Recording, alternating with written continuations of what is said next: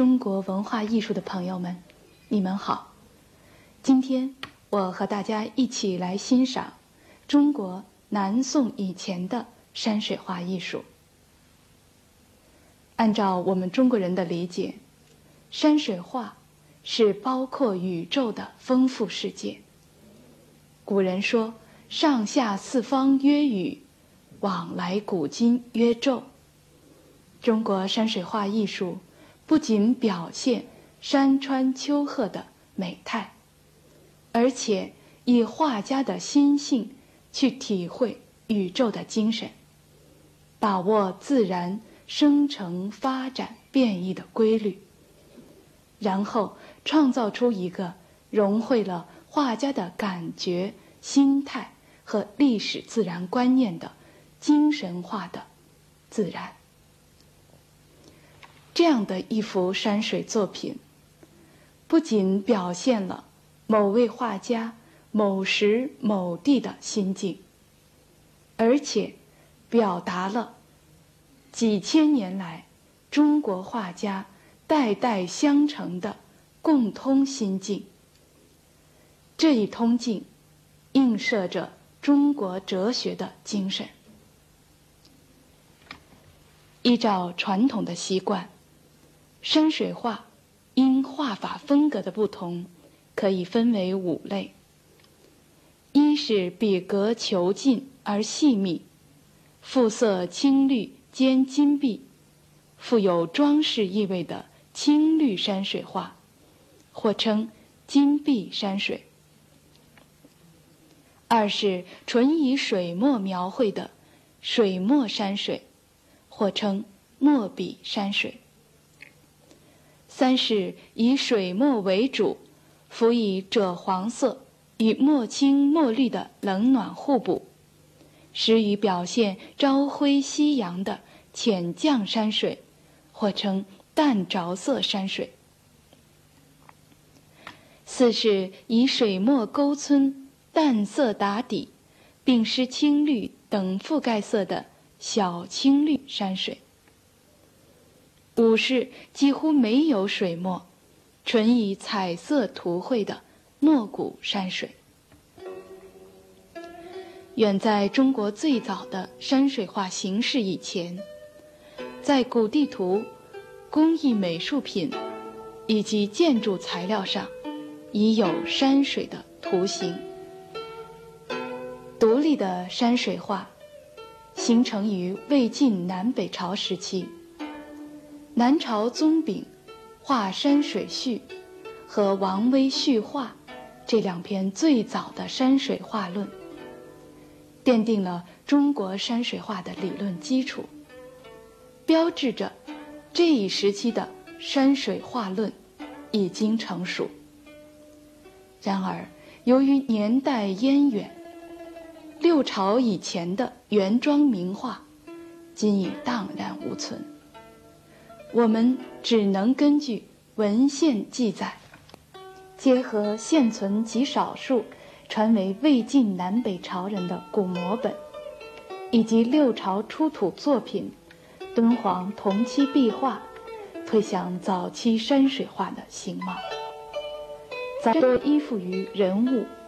世传隋代展子谦游春图，是较早的独立成幅的山水画作品。此图画贵族春游情景，画中青山叠翠，春水绿波，山间白云缭绕，湖面水波浩渺远去，消失在烟霭中，颇有咫尺千里之感。这是由于作者在绘画的空间表现上，采取了鸟瞰式的构图方法。以有限的画面表现空间的无垠，咫尺千里是中国早期山水画的空间表现方法。它表明，中国山水画艺术固然重视空间中的物象，不过更关注物象赖以生生不已、变化无穷的空间。和从前深碧不止般的树木相比，游春图虽未脱装饰一意，但它的写实因素明显增强。近树点叶重视大的凹凸效果，远树以花青点染成点状树冠，以开点胎先声。在游春图所反映的青绿山水。发展成熟之际，水墨山水的前身破墨山水开始萌生。唐代张藻和王维是其代表人物。此外，又有王洽开创泼墨之法，将水墨泼于帐上，因其形迹，或为山，或为石，或为云水，或为林泉。随意应手，殊若造化，时人称之王墨，亦为王维破墨之别派，而为米氏云山之元祖。可惜他们的真迹，今已无存留。在中晚唐水墨山水画中，术士题材十分盛行，这表明。山水画已经和人们的社会实践活动及其志趣性情发生了密切的联系。静与性会已经成为当时画家和山水画论的共识。这是山水画走向成熟的前提。中晚唐画家。对笔墨技法的突破，以及严整精确的界画的兴起，则为五代水墨山水画的勃兴准备了条件。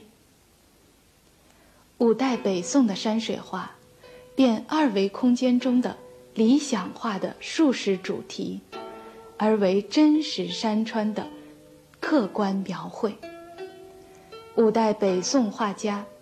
在对自然生命的客观探究当中，力求把握宇宙生成发展变化的韵律，把自己全身心的融入复杂多变、深沉博大的大山大川之中，形成了中国山水画史上古典写实主义的高峰。先是金浩、关同为代表的北方画家，创立了全景式的水墨山水。全景式水墨山水的构图，以高远和平远画法结合，上耸微峰，下看穹谷，气势宏大，结构严谨，镜像高古雄浑。北方山水画派虽然在全幅气象上是理想化和高度概括的，但在画面局部，如山石上，却追求写实。山石的画法是先以突出的轮廓线与结构线确定山石形体凹凸，再以短条子皴其质感，复以水墨渲染。皴染兼备，表现食指的坚凝与空气的清明。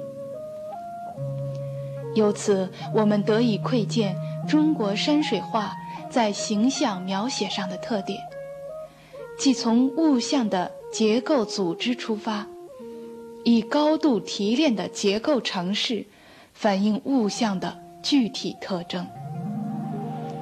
稍后，以董源。巨然为代表的江南画家，又推出了葱茏阴云、平淡天真的江南山水画。江南山水画派的作品，没有北方崇山峻岭之雄伟，多写江南背草土质、山峦丘陵，或风雨明晦的平原景色，充满野趣。和生意画法不同于北方山水画派以线条确立形体，而是用无数的胎点和短条子皴来状物写景。在用笔和用墨之间，更重用墨。其作品淡墨青蓝，因此得平淡天真之美誉。金观董巨和南北两大山水画派，创造了用于表现南北不同山水纹理质感和结构的皴法、山形轮廓与树石姿态。创立了或雄或秀两种审美风格。他们的出现，成为中国山水画发展中重要的里程碑。陕西华原人范宽，是宋初三家山水之一。他发展了北方山水画派大山大水式的全景山水，使之镜像。更为壮阔幽深，更有震撼人心的力量。其《西山行旅图》是公认的一件真迹。画中一座高山劈面而来，挤占全幅的三分之二。山形的大分合和外轮廓，都用粗笔重墨勾勒。以顿挫轻重，表其转折之势；又在勾勒轮廓的内侧加皴笔时，沿边留出少许空白，近似于高光面，以表现山形的凹凸。皴笔的方向和浓淡，也和表现山石节理及体积感的要求完全一致。增加了大山的凝重与雄浑。画幅中腰的山岚雾霭，拉开了山峰和低处山岭的空间距离，令人不由得产生高山仰止之情。这幅作品之所以能造成如此强大的感染力，是由于画家在空间表现上。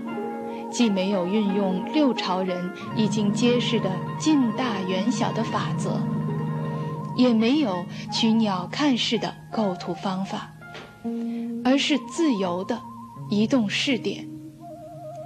欲写山顶密林，就取俯视角度；为凸显远山之崔伟，则取仰视角度。画家的眼睛。不是从固定角度集中于一个透视的焦点，而是流动着飘撇上下四方，一目千里，把握全境的阴阳开合、高下起伏的节奏。中国山水画艺术的一个重要特点，就是以心灵的俯仰的眼，依据宇宙的全面节奏，来安排和决定。画中的景物，在质实浑厚雄强的全景式山水画之外，宋代李成、郭熙另辟蹊径，致力于创造情景交融、精微和谐的山水画意境。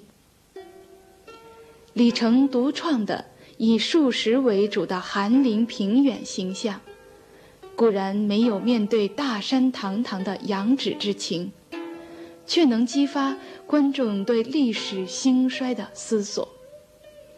他善于把豪端隐锐、墨法精微的笔墨技巧，同表现细腻精微的人生感受和展示敏感而丰富的内心世界紧密结合，因而呈现出抒情特质。郭熙山水学李成，而能自放胸臆，既能做李成派擅长的平远寒林，也善于做丘壑雄深、云烟遍灭的巨制。尤其长于通过景物表现一定的气氛和意境。早春图》是郭熙最著名的传世作品，它的构图结合了高远、平远和深远，描写冬去春来、生机隐然萌发的山水。在润泽的云雾中，山峰时隐时现，以渐渐变柔的树枝纵情伸展。春日下的山石泉水，闪烁着变幻不定的光线。上升的地气使一切都变得温润而迷蒙。此图不用桃红柳绿一类早春视觉符号。而是从构思和造境入手，使春意蕴含在岩壑林泉之中，勃发于画面之外。郭熙一方面注重捕捉山水四时朝暮不同的表现，另一方面重视研究山水景色的变化与欣赏者感情的关系，致力于抒情山水画的。意境创造，据此创作经验总结而成的《林泉高致》一文，为中国山水画创立了经典性的观念。李成、郭熙的创作，代表了山水画在北宋中期的发展。范宽山水画中的永恒感。为平易近人、可居可游的山水风格所取代，画法也由质实雄劲转为充溢和谐。此图全学李郭山水，用水分很大的淡墨画江村雪山，烘染出清寒湿润的气氛。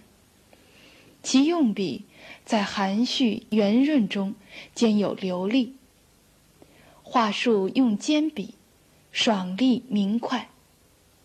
笔墨虽然没有郭熙浑厚老健，却在柔媚清倩中愈有文雅的气质。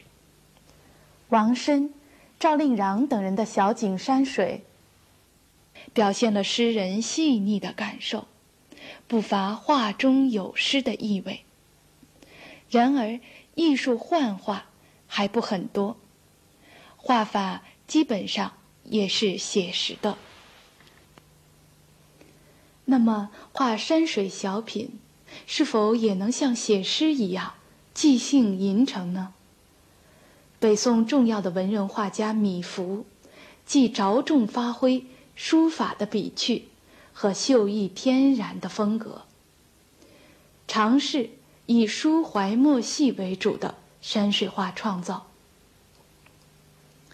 米芾精于书法，并且对古代书画的风格形态有深入的研究。他对江南雨树云山多有会心，又偏爱董源山水画的用笔甚草草，近视几不类物象，远望则景物灿然。所以便把董源点线结合的。笔墨技巧，参以唐代王洽的泼墨，创造了多以烟云掩映树木、不取工细的米家山水。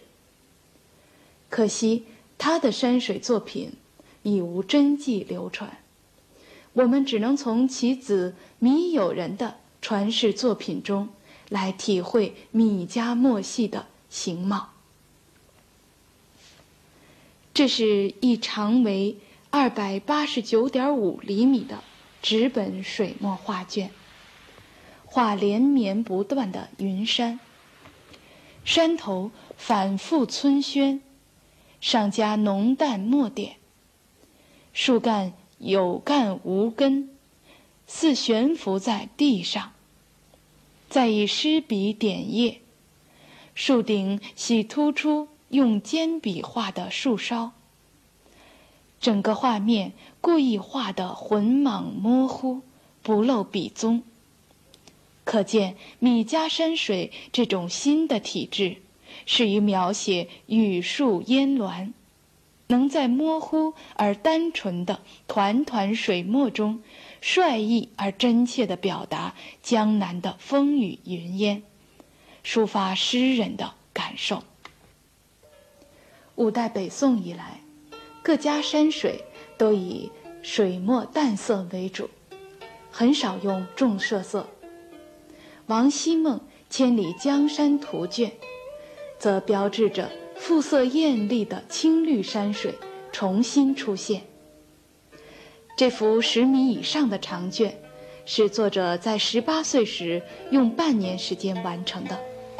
全卷描写了广阔无垠的空间，展现了连绵起伏的山峦，微波风动的江水，错落分布于山坡水微的植被、屋宇、舟船，以及人们的平静生活，表现了分外妖娆的锦绣河山。青绿山水。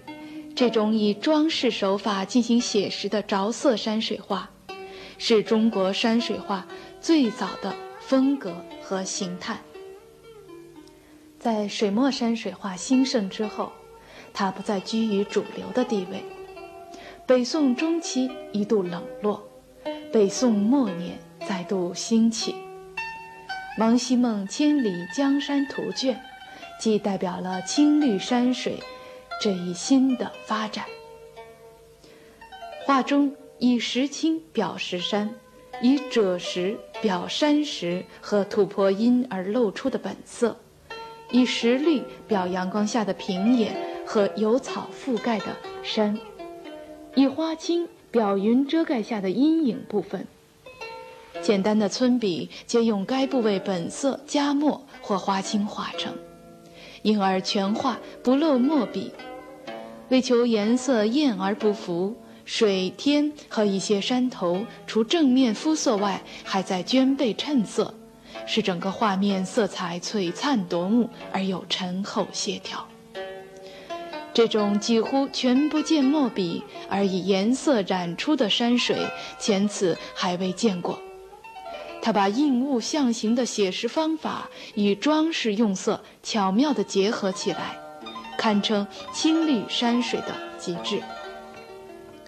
山水画经过北宋一代的发展，用写实的方法，从实的角度描绘自然山川的种种途径已被开拓殆尽。南宋山水面临着唯有改弦更张才能继续发展的境地。从北宋到南宋，山水画由气势壮阔、山重水复的全景，发展到烟水凄迷、幽寂虚旷的一角。从绘画发展角度看，这种变化是观察和表现能力的进步。南宋山水画气势没有北宋宏大，笔墨没有北宋坚实。但构思巧密，手法新奇，笔墨简练含蓄，风格精致雅驯，常以表现特定的气氛、意境和瞬间情态，并留有供阅者想象的余地。南宋山水画可以分为主流和支流。其支流沿着北宋开拓的几种风格小有发展，它的主流，则是水墨苍劲笔法所显示的灵奇而抒情的风貌。李唐是两宋画风承转的关键人物，将这幅作于南渡前的作品和北宋全景式山水画相比，可以发现画中的视野明显被缩小了。它既不同于范宽山水之激动人心，也不同于郭熙时代山水意境的宽泛与情调的平和，而是以平视的角度处理近中景，把作者身临其境的具体感受传达给观众。和万壑松风图比比精到不苟的皴法迥然不同。这幅作于南渡以后的作品，用粗犷的斧劈皴，并结合泼墨和渲染技法，更适宜表现江南水雾蒸腾的景色。再从布局来看，画中表现的景物范围更小，近于特写。彻底打破全景山水的格局，开拓一代新风。随后，马远、夏圭将李唐的艺术特点发挥到极致。马远此图用大斧劈侧锋直皴山石，近于冰丝斧刃；又以画石皴法画树梢劲挺，辗转延伸，人称脱枝。夏圭则善用水墨，借鉴米家墨系，把大斧劈村发展为拖泥带水村，在笔墨与水的浑融上开拓。他们在构图上形成马一角下半边的独特面貌。马下山水善于在精粹简洁的取景中，注入细腻动人的诗情。他们的画风仍然是写实的，但是和五代北宋山水画相比，马下山水着重表现的是空蒙虚旷的空间感及其蕴含的意境，而不再是山势逼人、举手可门的实体感，是灵奇，而不是雄杰。今天。就和大家欣赏到这里，希望以后有机会能和您一起继续欣赏中国元代以后的山水画艺术。朋友们，再见。